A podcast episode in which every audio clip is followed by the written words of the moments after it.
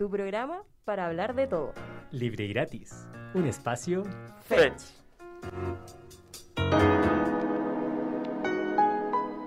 Muy buenas noches a nuestros auditores. Hoy día, martes 23 de agosto, damos una bienvenida a este nuevo capítulo de Libre y Gratis. Les habla Gloria Gutiérrez y hoy día me encuentro nuevamente en compañía de mi amigo Benjamín Cifuentes. ¿Cómo estás, Bensif? Muy bien, Gloria. Estamos con este capítulo que va a partir un poco en una nota de luto, podríamos decir, porque hoy martes, eh, bueno, ayer se realizaron los velorios de Salo Reyes y vamos a partir un poco con conversando sobre ese tema. Entonces, es una pérdida del mundo cultural, musical, que, eh, bueno, como generación quizás no nos impacta tanto, pero de todas formas se van viendo ciertas influencias que llegaron hasta el día de hoy.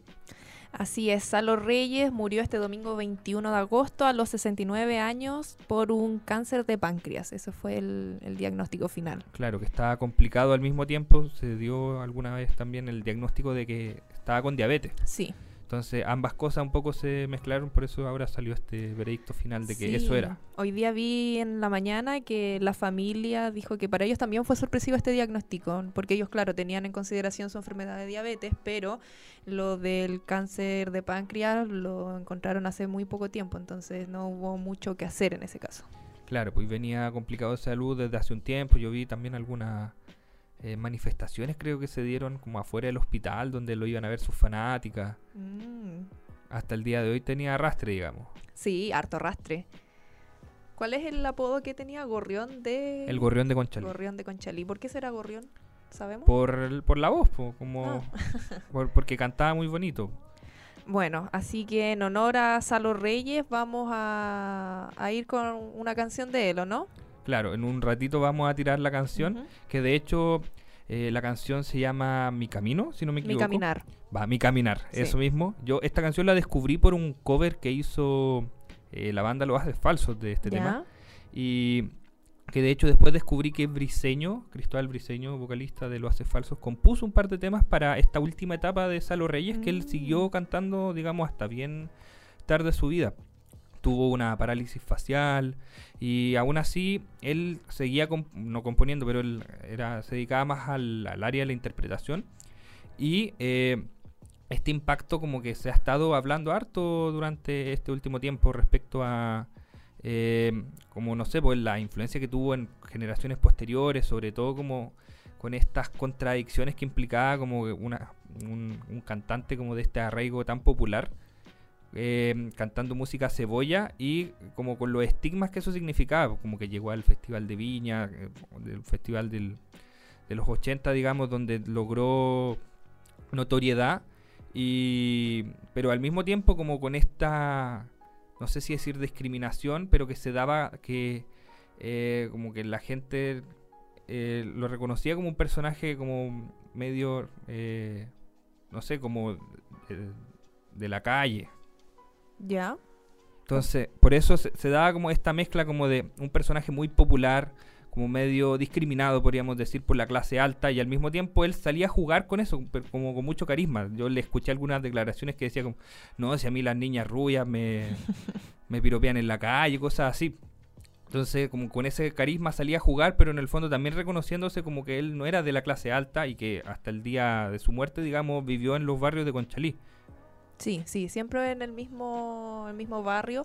Ayer veíamos, eh, no, el día domingo, como un- una velatón de los vecinos que acercaron, se acercaron a despedirlo, con parlantes, con su música y con, con declaraciones ahí de, de su hijo sobre todo, que fue quien más habló a la prensa.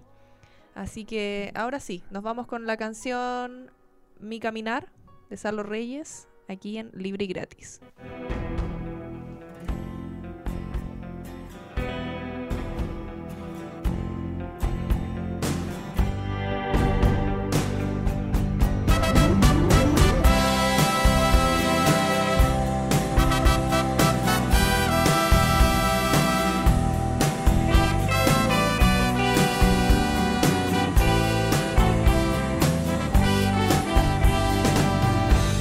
Por más que toque fondo, por más que de mi vida. Si yo supiera lo que este amor trae para nosotros, por más que toque fondo y mi voz enmudeciera mi vida, ayudaría saber de que tu alma está sacándome esta pena. Mis noches son más noches que mañana. Mil voces atraviesan mi ventana y busco tu cariño por más que toque fondo tu amor me da motivo y razón. Aunque mis años oculten la tristeza, hoy vivo de tus sueños. Por más que toque fondo, tu amor me da una oportunidad de que algún día olvide esta canción y olvide esta tristeza. Mis noches son más noches que mañana. Mis voces atraviesan mi ventana. Y voy por tu cariño. Que en el fondo de mí estarás. Si la noche y su inmensidad ya quisieran aferrarse de mí. Hay una luz en tu mirar. Por más que toque fondo más que dé mi vida, la luna me acompaña, igual que tu cariño. Mis noches son las noches de mañana. Mis voces atraviesan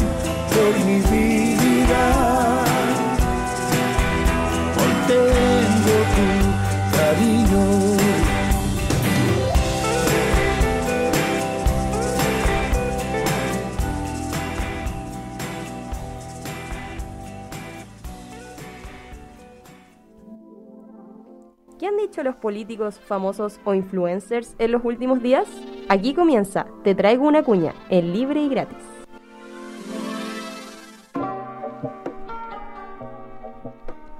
Ya estamos de vuelta aquí en el Libri Gratis por la señal de la 102.5 de Radio Universidad de Chile y acabamos de escuchar Mi Caminar de Salo Reyes como un pequeño homenaje póstumo a lo que fue su carrera. Así es, y ahora ya nos vamos con nuestro bloque de actualidad política, te traigo una cuña y vamos a empezar con el que fue el tema del fin de semana, que durante el día de ayer tuvo varias repercusiones también, y es la franja del rechazo que fue emitida el domingo 21 de agosto en donde también tenemos un trocito de esta franja para que la escuchemos a continuación.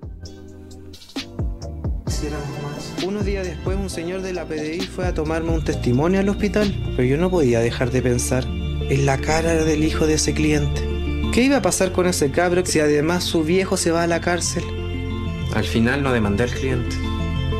Fue como mi primer acto de amor. Bueno, a quien escuchábamos era Alejandro o Matilde Merino, quien fue el protagonista de esta, de esta franja emitida el día domingo. Él es trabajador sexual, modelo y actor. Así que, bueno, varias repercusiones tuvo esta, esta polémica frase de, de no denunciar por, por amor, digamos, un intento de homicidio. Claro, para dar un poco el contexto, porque no escuchamos la frase entera, eh, lo que estaba describiendo acá era un, un caso de un crimen de odio, eh, donde lo que terminó ocurriendo fue que eh, a través de el... eh, bueno, como era el caso, no, no recuerdo muy bien exactamente que el, eh, un cliente de él... eh, Sí, mira, la historia es la siguiente. Lo que él narraba es que, bueno, él ejerciendo la prostitución tenía un cliente que no le pagó Eso. Su, su dinero y él fue a la casa de este cliente para exigirle el cobro y el cliente salió con una escopeta y le disparó dejándolo herido y, y contuso por un año que él no pudo realizar su vida normal Claro, producto de este accidente. Exactamente. Y, y- y de esas situaciones que él dice, al elegir no denunciar, es que eh, esto sería como un acto de amor, como un acto desinteresado. Y en el fondo lo que está describiendo es una situación de un crimen de odio. Sí, y es muy extraño desde par- partiendo porque, porque esto sería homologable a votar rechazo. Yo no entiendo el punto, partiendo por eso. Y bueno, después, durante el día de ayer, salieron más antecedentes respecto a esta historia, en donde eh, quedó en evidencia que, en, partiendo por una mentira, que sí demandó al- a este cliente. Esto fue eh, una causa de la segunda sala del juzgado de garantía de Talca durante el año 2020 en donde la víctima termina adhiriendo la acusación y demandó por perjuicios a este cliente. La historia también incluye más que solo lo narrado en, la franja, porque, eh, bueno, según el, el documento judicial, digamos, eh, el cliente llamó a carabineros para denunciar a Merino por chantaje y porque estaba eh, fuera de su casa hostigándolo, digamos. Claro. Después, eh, al llegar carabineros al procedimiento, se determinó que eh, Merino recibió un impacto balístico y que el cliente resultó con heridas menores por arma blanca. Eso tampoco salía, que Claro. fue también con su arma a, a este proceso de intimidación. En el fondo, la situación termina él un poco ficción, haciendo ficción de algo que sucede y que es real, como que haya, digamos, como la vida de esta persona y como el, eh, las circunstancias que llevaron a este relato en específico, pero omitiendo muchos detalles y simplificándola de manera que al final, como el no denunciar fuera lo, lo que es el acto de amor en sí mismo. Sí. Bueno, eh, finalmente la causa judicial consta que Merino solicita 15 millones de pesos como indemnización. Así que ya partiendo por desenmascarar esa mentira que salió en la franja de que él no demandó por amor. Claro, en el fondo, eh, y también eh, harto revuelo ha tenido ya dentro del espacio público, ya diputados, personajes del gobierno han hablado. Por ejemplo, dentro de algunas de las cosas que dijo el diputado Gonzalo Winter, que en el fondo este tipo de testimonio lo que termina haciendo es trasladar la responsabilidad a la víctima Sí. que en el fondo es algo que ya hemos hablado harto, que tiene que ver como con esto de, eh, muchos casos se ha dado también como, no sé, por lo, lo que tiene que ver con denuncias por eh, casos de abuso o que tienen que ver con consentimiento y que constantemente la, eh, la sociedad impulsa como ya, pero ¿qué estaba haciendo esta persona ahí a esa hora? o cómo, por qué tenía este estilo de vida y bla, bla, bla. Entonces, en el fondo, al final este tipo de circunstancias es lo que hace como recargar como claro pero la persona que me hizo daño a mí tiene una familia pero es que la persona que me hizo daño tiene tiene su vida y yo le voy a arruinar la vida si Sí. denuncio que en el fondo es un, un argumento muy curioso por lo bajo. Bueno, dentro de las mismas declaraciones que dio el diputado Winter, eh, afirma que el registro terminó, termina siendo una alegoría de la violencia que invita a no denunciar este tipo de actos, es decir, a no hacer justicia. Eh, también en este, que fue una declaración que el diputado subió a Twitter luego del, espacio en la franja, dice que va a ofici- oficiar al CNTV para que expliquen cómo fue que se consideró que esta pieza era apta para un horario para menores y si es posible que siga apareciendo al aire. A lo que ya respondió el CNTV al respecto. Eh, con un comunicado en donde dijeron que el, lo siguiente, CNTV aclara que no tiene atribuciones legales para revisar o sancionar los contenidos de la franja. La responsabilidad de los contenidos es de los participantes. Claro, y en el fondo eso igual da a entender eh, cómo funcionan un poco estos mecanismos. Yo me imagino ahí quizás el CERVEL tiene más que decir respecto al, al contenido de la franja quizás que el CNTV, pero dentro del eh, el mismo rechazo o dentro de eh, posiciones similares, que había mucha gente que se estaba mm, sintiendo incómoda con las declaraciones, no sé, pues vemos que se dieron declaraciones desde distintos grupos que defienden, digamos, los derechos de la diversidad sexual, eh, iguales, por ejemplo, el móvil, eh, y muchas declaraciones, esos ciertos grupos que igual tienen personajes, digamos, que están por el rechazo y que eh, incluso el mismo rechazo ya salió a avisar, digamos, que no van a volver a enviar el, este material para que vuelva a ser emitido durante la franja. Sí, desde la franja Ciudadano por el rechazo también sacaron un comunicado en el que dijeron valoramos el testimonio que de manera voluntaria y libre entregó eh, Alejandro Matilde como parte de la franja ciudadana del rechazo. Eh, también dicen que eh, lamentan la revictimización que ha causado todo este spot. Y, y, claro, pues que solicitaron no volver a emitir la pieza audiovisual. Claro, porque ahí también está este asunto que en el fondo esto se trata de un caso real y que la, la persona que aparece en el spot lo hace público y en el fondo también por lo mismo se está como volviendo, como me imagino que debe ser traumático también en, su posición como de que se esté comentando tanto y que em, se esté discutiendo respecto del, sobre todo como porque están saliendo detalles a la luz que no estaban en el spot. Sí.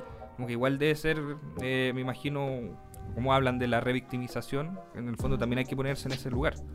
Bueno, tenemos eh, un, el gobierno también tomó parte de esta de esta polémica. Están las declaraciones de la ministra de la Mujer, Antonia Orellana, que vamos a escuchar a continuación creemos que es una señal preocupante el que se llame a no denunciar, porque precisamente las cifras que manejamos, gracias a las encuestas de la Subsecretaría de Prevención del Delito, es que las personas de la comunidad de la diversidad y disidencia sexual y sexogenérica no se atreven a denunciar por distintos motivos, por temor a la discriminación, porque no saben que es un delito lo que enfrentan y nos parece sobre todo que eh, relativizar agresiones tan graves, aunque sean ficcionadas, pero agresiones tan graves como una que podría haber terminado en un homicidio, es preocupante. Ella habla también de de situaciones que pudiesen ser ficcionadas, eso porque durante el día de ayer también se, se, especuló si es que era un relato real o no, porque salió un video, una declaración antigua de Alejandro Merino en donde él decía que era actor y que estaba participando en su rol de actor en, la, en, en parte de la franja. Así que por eso, a eso es lo que, con lo que iba la ministra. Y para cerrar este tema, tenemos la, una última cuña del mismo Alejandro Merino que subió, se, circuló por Twitter, por redes sociales. Así que ahora vamos con esta cuña. Yo hice el video eh, de la franja con la intención de que se acabe la violencia, de una mirada del amor, del perdón. Si yo elegí perdonar, es un derecho mío y nadie tiene el derecho de cuestionármela. Y bueno, les quería comentar que mi historia es totalmente real, todo es 100% real. Eh, no quiero darle clases de lecciones a nadie, pero no, no quiero que me juzguen, porque eso no era lo que yo buscaba. Claro, ahí eh, también eso del juzgar, yo creo que habla también como de esta revictimización, que en el fondo está exponiendo públicamente un testimonio con muchas partes ficticias, digamos, pero que por el relato termina como siendo público y discutiéndose respecto al, al, al, a lo que a la forma que tuvo esta persona de actuar. Sí, bueno, eso fueron las repercusiones de esta franja por parte de Franja Ciudadano por el rechazo. Así que no lo volveremos a ver. sí, no volverá a aparecer. No volverá a aparecer. Bueno, en otros temas, El gobierno pone suma urgencia a proyecto de nulidad de la ley de pesca y además dará a conocer indicaciones al proyecto que reduce la jornada laboral a 40 horas semanales. Claro, yo me acuerdo, no sé si viste tú, por ejemplo, este video que empezó a circular de Moreira hace poco, Sí. que donde decía como no, que es inconstitucionalidad, va, es inconstitucional que se quiera derogar la ley de pesca, volviéndole a la discusión como, claro, pues se está intentando cambiar la constitución, que sigue vigente, pero eh, si mal no recuerdo, lo que él se refería tenía que ver como con esta idea como de la nulidad de las leyes, como Sí. en su testimonio, pero que en el fondo es una ley que es muy polémica y que está hay una lógica también como muy pragmática de como los proyectos insignes que el gobierno está impul- intentando impulsar. Yo creo que de cara a la prueba está también esa noción de intentar apurar ciertos temas. Claro, esto igual se está eh, interpretando en, en- en redes sociales por algunas personas como parte de tal vez de una estrategia política, el rol que cumple el ministro Jackson a- al presentar estos proyectos con suma urgencia para que se resuelvan y se tramiten antes del plebiscito. Claro que dentro de eso también están las 40 horas laborales, Sí. que también es un proyecto insigne, digamos, eh, presentado por Camila Vallejo en su momento y que hasta el día de hoy se está intentando mm, como lograr el apoyo transversal para poder realizarlo. Eh, también con la discusión que, que se da respecto cómo la pandemia ha cambiado los hábitos laborales, cómo las condiciones actuales de crecimiento pueden dejar o no eh, este tipo de, de iniciativa. Bueno, sí, y eh, de todas maneras yo, yo creo que sí, es una movida un poco eh, como justo ahora para enfrentar el plebiscito con de la mejor manera posible, yo Sí, creo. pues, y de alguna manera lo que hemos discutido hace harto tiempo que en el fondo aumentar la aprobación del gobierno es al mismo tiempo aumentar la aprobación del, Sí. del, de, la, de la prueba. Bueno, eh, estaremos también siguiendo estos temas en, en las próximas semanas y ahora discutiremos otro tema de otra cuña que salió. Que yo creo que también tiene que ver eh, con lo que es eh, el gobierno de Boric y como su aprobación, que yo creo que esta cuña que salió hace poco del cherry picking, si la gente no recuerda, hace fue ayer, Fue el domingo. fue el domingo. Sí. Sí, que fue esta entrevista que se le hizo a Boric y se le habló en términos como con cifras de delincuencia y de cómo la delincuencia ha cambiado desde que él asumió. Y él acusó a que se está haciendo un cherry picking de los datos, que en el fondo es esta forma de decir como que se está eligiendo de manera media mañosa para que la gente tome, como interpretar los datos de manera mañosa para que la gente eh, los interprete de la manera que la persona que lo está diciendo se la, la intenta impulsar. Sí, esto fue el domingo en una entrevista con Chilevisión Noticias en donde Macarena Pizarro le, le tira estos datos con respecto a la delincuencia y ahí eh, Boric responde sobre que ella estaba haciendo cherry picking para entregar esta- estas cifras. Eh, elección de cerezas, esa es la traducción. Claro. Como que en el fondo está ahí eligiendo las más bonitas. Ajá. Y de alguna manera está esta noción de que como la, la delincuencia no empezó en marzo y que hay un proceso mucho más largo y decir como ya, cómo han cambiado los números desde este momento es de alguna manera como echarle directamente en la culpa. Sí, bueno, otras cuñas nos dejó el presidente en esta entrevista, en donde también sostuvo sobre sostuvo las lo que pasaría si es que gana el rechazo. Dijo lo siguiente, lo que yo sostengo es que el pueblo de Chile ya tomó una decisión al respecto y lo hizo de manera bien mayoritaria. En el plebiscito del 25 de octubre decidió que quiere una nueva constitución mediante un mecanismo 100% electo para ese fin y por lo tanto repetir ese plebiscito me parece que sería redundante. Claro, yo he visto incluso personajes como Mónica Rincón o Walker de la DC que están posicionados en la vereda del rechazo, que eh, están como aprobando las declaraciones de Boric. Sí. Están diciendo que en el fondo están de acuerdo y que debería... Creo que el CERVEL decía 125 días desde que se ocurra el último... Va, Jimena Rincón, disculpe Mónica, Sí, de veras. Gracias a, a nuestra radio control que no- nos corrigió el, el pequeño Sí, error. pero en el fondo esta idea como de que eh, la, el plebiscito de entrada fue el que está rigiendo de aquí en adelante cuál es la noción y cuál es la intención de la gente de cambiar la, la constitución.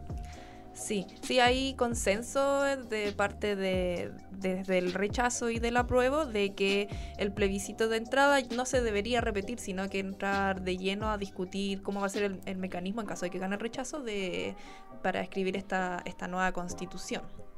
Yo creo que con este tema igual deberíamos ya dar por finalizada esta sección del Te traigo una cuña y queremos dejarles invitados al próximo bloque, que es el bloque constituyente, donde vamos a profundizar mucho más en temas cívicos, digamos, de discusión sobre la propuesta de nueva constitución.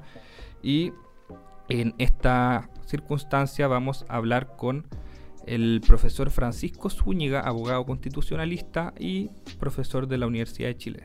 Así es, el siguiente bloque a cargo de Fernanda Ferreira y Fernanda Ávila. Eh, no se despeguen de la sintonía de Libre y Gratis, que después de esta pausa volvemos. Yo por mi parte me despido, Gloria Gutiérrez, en compañía de Bensif. Sí, y recuerden que están escuchando la 102.5 y también nos encuentran en todas nuestras redes sociales. Así es, nos escuchamos a la vuelta de esta pausa. Libre y gratis.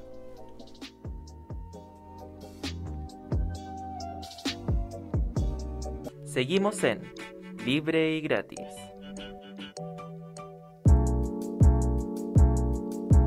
Para una decisión clara e informada, bloque constituyente en libre y gratis.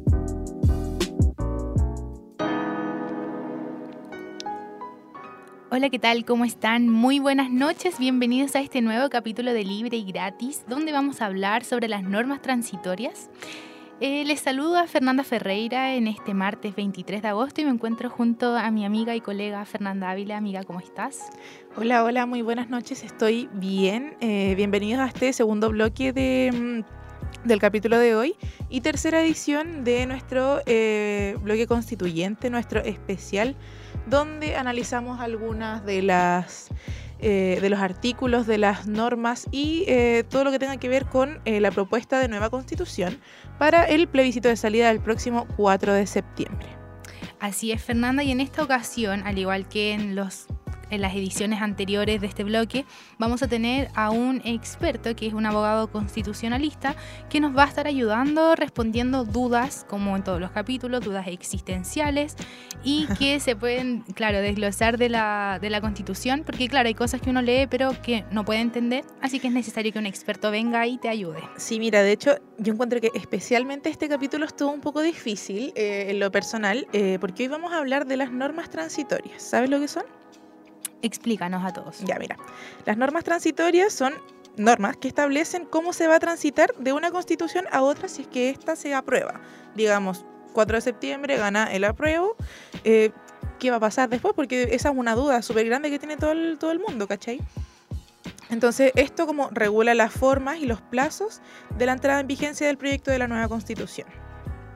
Por si acaso, no hay ninguna, eh, no hay ningún acuerdo de todavía así como oficial, digamos, de qué pasa si gana el rechazo. Así que eso lo veremos en un capítulo futuro. Vamos a hablar eh, probablemente en el último capítulo antes de que, de que sea el plebiscito.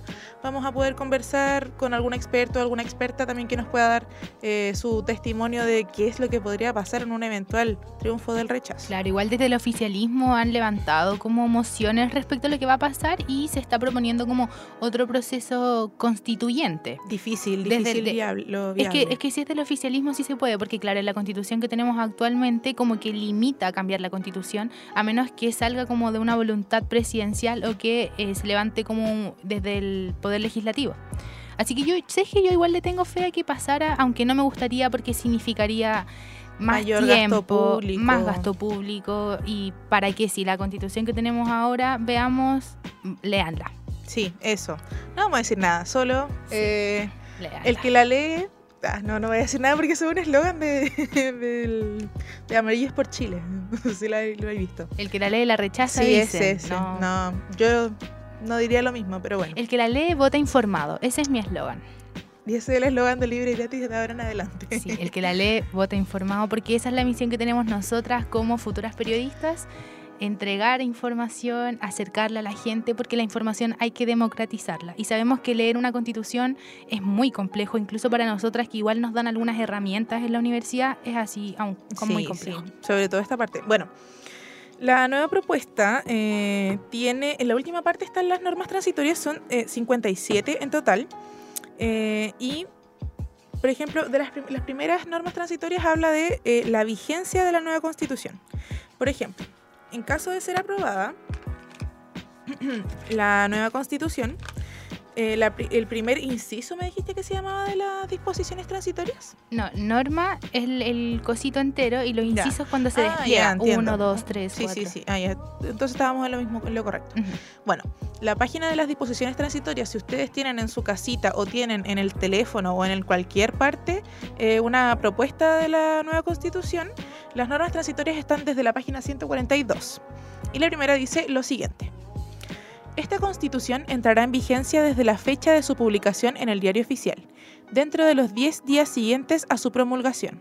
A partir de esta fecha quedará derogada la Constitución Política de la República de 1980, promulgada mediante el decreto de ley, no voy a leer ese número, eh, de 1980, cuyo texto refundido, coordinado y sistematizado se encuentra establecido en el Decreto Supremo número 100 de 17 de septiembre del 2005 sus reformas constitucionales posteriores y sus leyes interpretativas, sin prejuicio de las reglas contenidas en estas disposiciones transitorias. Bueno, en palabras más sencillas, cercanas, es que una vez que se apruebe la constitución, en el plebiscito, van, una vez que se publique en el diario oficial, va a tener un periodo de 10 días para que entre en vigencia. Esto lo habíamos hablado en el capítulo anterior. No, an- antes en el de an- ese, antes- primero. Claro, en el primero. Y eh, nosotros teníamos entendido, y también por lo que conversamos con la eh, entrevistada, que desde que se vota y se aprueba va a entrar en vigencia desde el día 1 y que los derechos que están consagrados en esta constitución se van a respetar desde el día 1. Sin embargo, creemos que no es así y lo vamos a corroborar Sí. con la persona que va a estar con nosotros. Posteriormente lo ahora. vamos a corroborar con el profesor de Derecho Constitucional, Francisco Zúñiga, que nos va a estar acompañando en un ratito más. Así que ahí vamos a, a resolver esa duda de que no estamos muy claras. También, ¿cuál es la, la segunda duda? Como, ¿Qué pasa con las leyes actuales? ¿Qué, qué va a pasar con toda...? Con, porque, digamos, hay códigos y un montón de leyes que están hechas en base a la constitución anterior. Si es que se aprueba la nueva, pasaría lo que dice en la segunda disposición transitoria. Toda norma vigente seguirá en vigor mientras no sea derogada, modificada o sustituida. Amígame, derogada. Derogada, ¿verdad? Derogada. Eh, o bien mientras no sea declarada contraria a la Constitución por la Corte Constitucional. O sea, digamos, por ejemplo, eh, está la Corte Constitucional que, según lo que tengo entendido, es un organismo parecido al Tribunal Constitucional que existe ahora y que va a revisar que las leyes no sean contradictorias con la nueva Constitución. Por ejemplo, tenemos, no sé, digamos, ley de aborto en tres causales. Esa ley sería contradictoria con lo que sale en la Constitución. Claro. Porque es una restricción del derecho al aborto.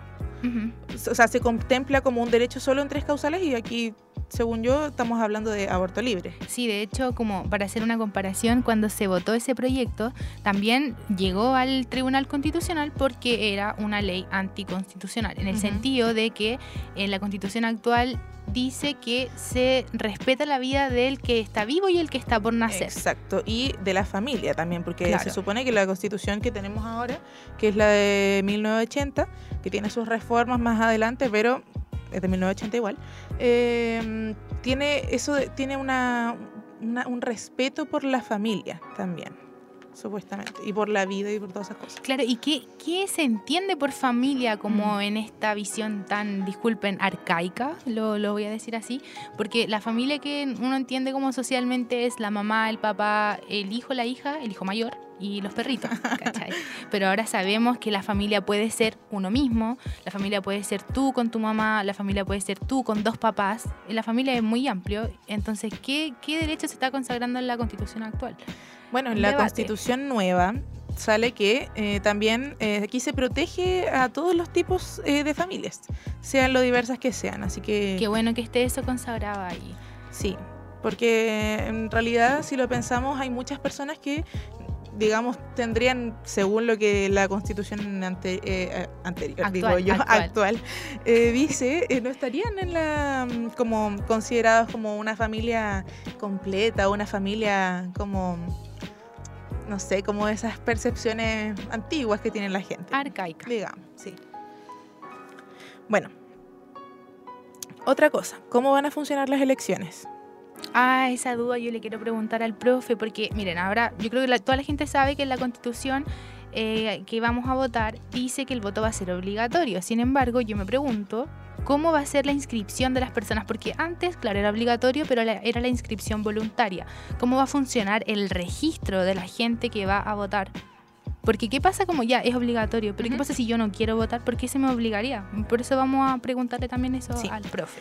Y también, eh, si ustedes han estado en los capítulos anteriores o han leído un poquito también de la Constitución por ahí, eh, los, eh, los próximos órganos a, a ser elegidos como por, por elección popular deben tener paridad de escaños reservados.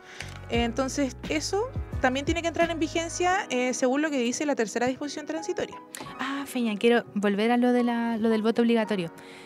El voto obligatorio, claro, va a ser la inscripción automática para todas las personas mayores de 18 años, sin embargo, van a poder votar los de 16 Ah, en sí. adelante y ellos son los que se tienen que inscribir Cuidado. voluntariamente. Cuidado. A mí me gusta eso, ¿sabéis que Yo creo que uno a los 16 años es lo suficientemente maduro y sabe como eh, ideológicamente lo que quiere. Entonces yo creo que es súper bueno si la persona quiere votar, además que va a ser voluntario, no van a obligar a todos los niños Ah, de claro. 16 que vayan a Ellos votar. son voluntarios, sí. Igual, o sea, yo proba- probablemente yo a los 16 igual hubiese votado, eh, pero mm, no sé, no sé, no sé si confío tanto en mi yo de, 2000 del- de cuando tenía 16 años. Yo cuando tenía 16 en verdad estaba como en desacuerdo de esta fiesta democrática que era el voto, pero porque era muy extremista. Yo creo que eh, siendo yo la de ahora, yéndome al pasado, yo votaría. Sí, no, por ejemplo, como yo no alcancé a votar en la del 2017, no alcancé a votar en el año de cuando salió Piñera, pero hubiese votado, también iba a ser un voto más, pero importante. Me hubiese encantado votar en esa época. Igual los niños, bueno, niños digo yo, pero los adolescentes, Adolescentes. ellos piden también el derecho a voto. Sí. Entonces sí, se, se sabe, si ya ellos tienen criterio para saber lo que está bien y lo que está mal, está bien que les den Sí. ese derecho. Bueno, ¿cómo van a funcionar las elecciones? Eh, el presidente de la República eh, tiene un plazo de un año para iniciar el trámite legislativo para adecuar la legislación electoral a esta constitución. Y eh, las elecciones que vengan inmediatamente después de la aprobación de esta nueva constitución tienen que seguir las reglas de eh, la paridad de género, escaños reservados a pueblos y naciones indígenas y eh, las elecciones se regirán por única vez de las siguientes reglas. Como te dije antes, el Congreso de Diputados y Diputadas va a estar compuesto por 155 representantes más los escaños reservados. Y eh, las asambleas regionales van a estar eh, integradas según lo dispuesto en el artículo 29, que lo leímos la semana pasada, así que si quieren ir a revisar el capítulo de la semana pasada, pueden verlo en Spotify. Y eh, la Cámara de las Regiones va a ser inte- integrada por tres representantes por región. Bueno, Eh, lo último que quiero agregar de las votaciones es que eh, la elección, las elecciones presidenciales van a poder eh, reelegir a un presidente solamente una vez y puede ser de inmediato No, o de inmediato después. no. Sí, No. sí, de inmediato sí. Sí, sí, estoy segura que sí. Puede ser de inmediato o después de un tiempo, pero Boric no va a poder eh, adherirse a esta mm, nueva mm, eh, formulación de ley. No sé cómo decirlo. Pero estoy segura que sí se puede. yo diría En que este no, porque lo acabo, no. de, le- de- lo acabo de leer, no Es que para- inmediatamente. es que para Eso Boric no. Ya, vamos a consultarlo Sí, con a eh, el entrevistado que viene ahora, que es Francisco Zúñiga, como ya dijimos, él es eh, profesor de Derecho Constitucional, abogado, eh, académico, Universidad de Chile. Hola Francisco, ¿cómo estás? Te saluda Fernanda Ferreira acá desde el estudio de eh, Libre y Gratis. Fernanda, gusto saludarte. Profe, le cuento, estábamos con mi compañera Fernanda. Sí, las dos somos Fernandas. Hola, profesor. Sí, estábamos, Hola, Fernanda. estábamos hablando sobre em, que la reelección de los presidentes. Queremos saber cómo va a funcionar eso, porque eh, yo tenía entendido que una vez que em, una persona termine su periodo presidencial va a poder reelegirse, pero solamente una vez y que esto no corre para el presidente, Presidente actual. Boric. Pero sin embargo, Efectivamente. pero sin embargo, Fernanda me dice que no, no va a poder, no está la posibilidad de reelección inmediata. ¿Cómo es eso, profesor? En la nueva, la nueva propuesta de la nueva constitución. En la propuesta de nueva constitución se prevé la posibilidad que el presidente de la República opte a la reelección inmediata consecutiva por periodos de cuatro años, o sea, un total de ocho años.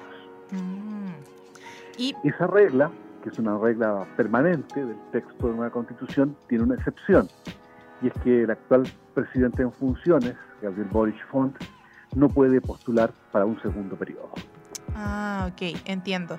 Y ese periodo tampoco va a poder ser, digamos, después ya pasarán cuatro años más, pasarán quizás ocho años, tampoco puede volver a la reelección. Sí, sí. eh, la regla sobre reelección consecutiva eh, viene a ser excepción. Les quiero recordar que en Chile la regla tradicionalmente ha sido que los presidentes de la República no pueden postular a la reelección consecutiva, sino a la reelección al- alternada. Y eso explica, por ejemplo, que tanto Piñera como Bachelet hayan sido elegidos en periodos no consecutivos, sino alternados. ¿Ya? Eh, la Constitución en ese sentido innova y en general los profesores hemos sido críticos con esta innovación de permitir la elección consecutiva. Ok, y tengo otra consulta sobre eh, los jueces de la Corte Suprema. Eh, también en una de las normas transitorias, en el eh, relativas al Sistema Nacional de Justicia, dice, para los jueces de la Corte Suprema, el plazo de 14 años de duración en su cargo se computará desde la entrada en vigencia de la nueva Constitución.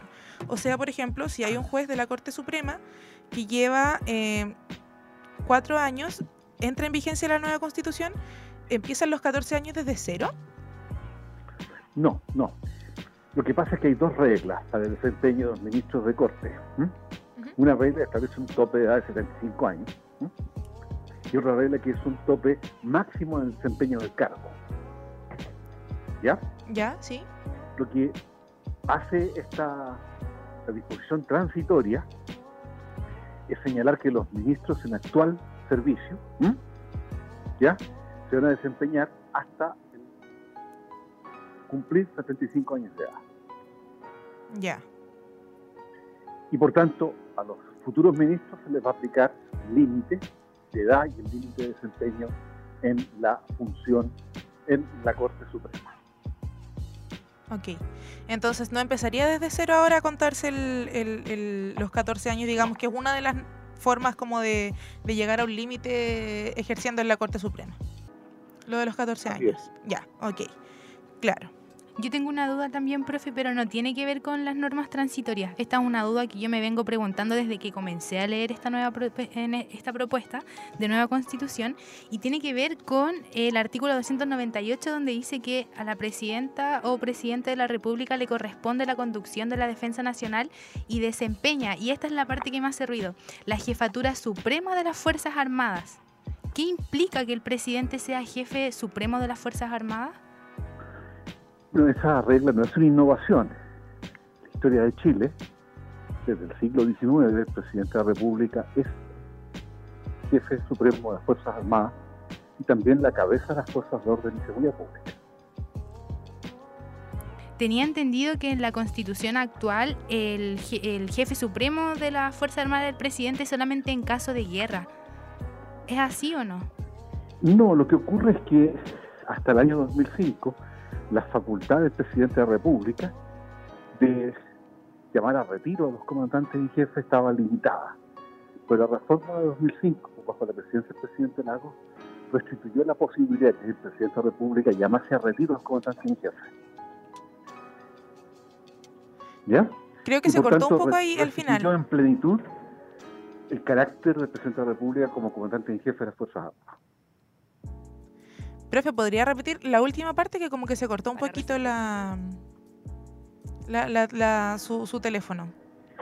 Claro, te decía que la reforma constitucional del año 2005, bajo la presidencia del presidente Lagos, ¿eh? restituyó la posibilidad que el presidente de la República pudiese llamar a retiro, disponer ¿ah? el retiro de los comandantes y jefes de las Fuerzas Armadas y de, del general director de Carabineros de Chile. Con esa reforma de 2005, por tanto se restituyó la plenitud de poder del presidente de la República como jefe supremo de las Fuerzas Armadas y cabeza de las Fuerzas de Orden de Seguridad Pública.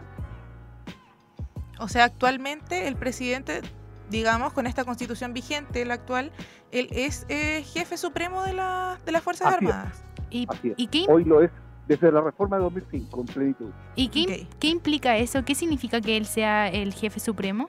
¿Qué, qué que facultades el presidente tiene? de la República, a través del Ministerio de Defensa, designa a todos los oficiales de las Fuerzas Armadas y designa además a los comandantes en jefe de las Fuerzas Armadas. Ok, entiendo. Ya, ente- en- es que sería como una, una constitucionalización de algo que ya se hace, entonces, eso.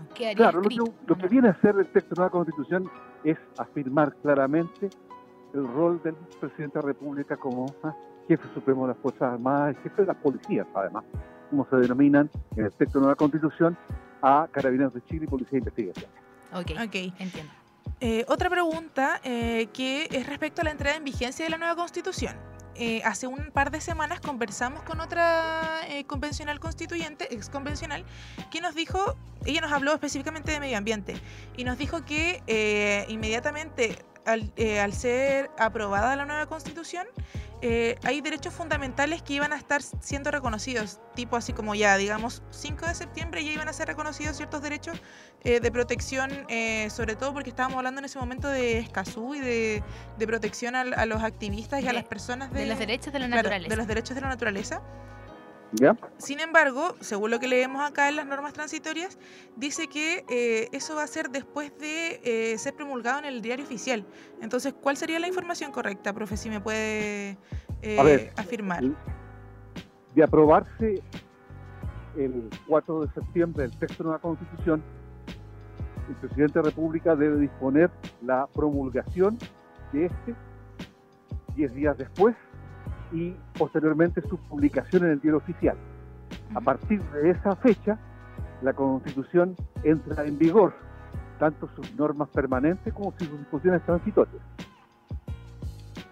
Ahora, en materia de derechos fundamentales, naturalmente, una cosa es la entrada en vigor de la Constitución y otra cosa distinta son las garantías efectivas previstas en la Constitución para que estos derechos puedan ser ejercidos en plenitud.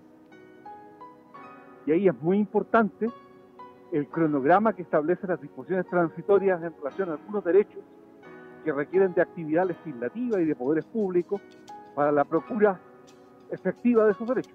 El ejemplo típico es el nuevo sistema de cuidados. Ok, Yo, tengo una pregunta con respecto a esto, porque eh, en el capítulo pasado hablábamos de los derechos de la naturaleza.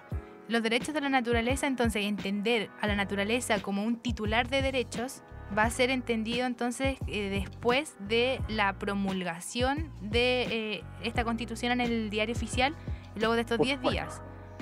por supuesto. ok. Ahora, la Constitución habla de los derechos de la naturaleza como si ésta fuera un sujeto, pero además establece un conjunto de obligaciones para el Estado materia de preservación, conservación y restauración de los componentes de la naturaleza. ¿Ya? Y ahí, bueno, ah, son importantes las categorías o unidades de manejo de que dispone el Estado para proteger la naturaleza. Por ejemplo, el Sistema Nacional de Áreas Silvestres del Estado. Ah, ok. Bueno, para eh, recordarle a nuestros auditores, estamos hablando con Francisco Zúñiga, abogado constitucionalista, eh, profesor eh, de Derecho Constitucional eh, universidad, en la Universidad de Chile. Y em, bueno, lo que nos estaba comentando es sobre la entrada en vigencia de la nueva constitución y nosotros estábamos preguntando sobre una duda que tenemos hace algunos capítulos. Y por lo que, para resumir a los auditores, cuando las normas o cuando las leyes tienen eh, una necesidad legislativa, o sea, necesitamos cambios legislativos, como por ejemplo lo que hablamos hace unas semanas atrás, Defensoría de la Naturaleza, o eh, no sé, Defensoría del Pueblo, que también sería otro organismo nuevo. Estas van a ser eh, solamente eh, vigentes después de la promulgación de, de la, mm, de la nueva constitución en el diario oficial.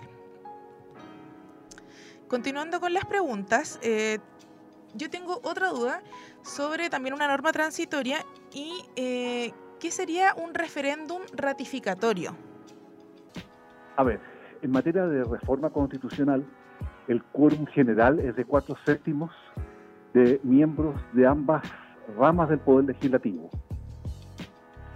Eh, sin embargo, se establece un eventual referéndum aprobatorio de reformas constitucionales cuando sobre determinados capítulos de la Constitución hayan alteraciones fundamentales y respecto de esos capítulos se exige dos tercios. Es decir, si en el Congreso Nacional se logran los dos tercios de votos favorables de ambas ramas del Poder Legislativo, no se va a requerir de un referéndum aprobatorio. el referéndum solo entra a tallar en el caso de que no se logre el quórum de dos tercios. Ah, ok, o sea, el referéndum ratificatorio también sería para los órganos como Congreso Nacional, ¿cierto? El, la regla, esta regla de los cuatro séptimos, con la norma sobre alteración fundamental, rige también la transición. Ok. Y por tanto se aplica al actual Congreso Nacional. Bueno, y ya Ahora, para... yo debo destacar que hoy día se publicó en el diario oficial una reforma constitucional que rebajó el quórum sí. de reforma constitucional, dejándolo como quórum uniforme de cuatro séptimos de la Cámara de Diputados y del Senado. Ok, que, ah, que digamos que entonces ya no estaría vigente el quórum de los dos tercios. No Dale. está vigente el quórum de dos tercios, desde hoy.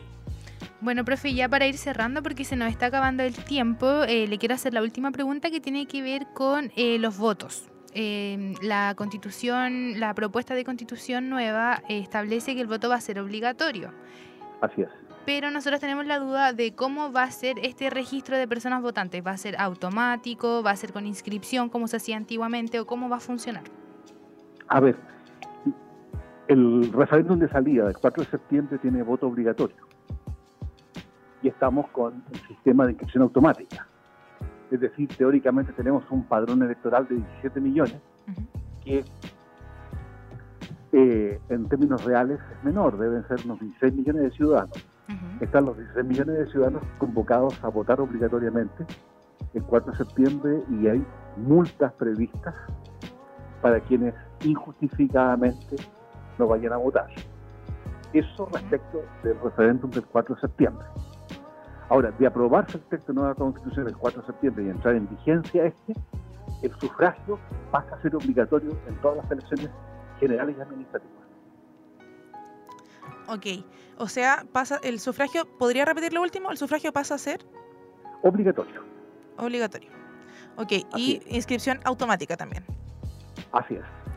Ok, o sea, resuelta la duda, entra eh, en caso de aprobarse la nueva constitución. Esto, esto es solo para confirmar. Entonces, el padrón que vamos a tener ahora para este plebiscito se va, el mismo se va a mantener para las votaciones presidenciales o, o Si se aprueba, por claro, o municipales que hayan en un futuro. Ok.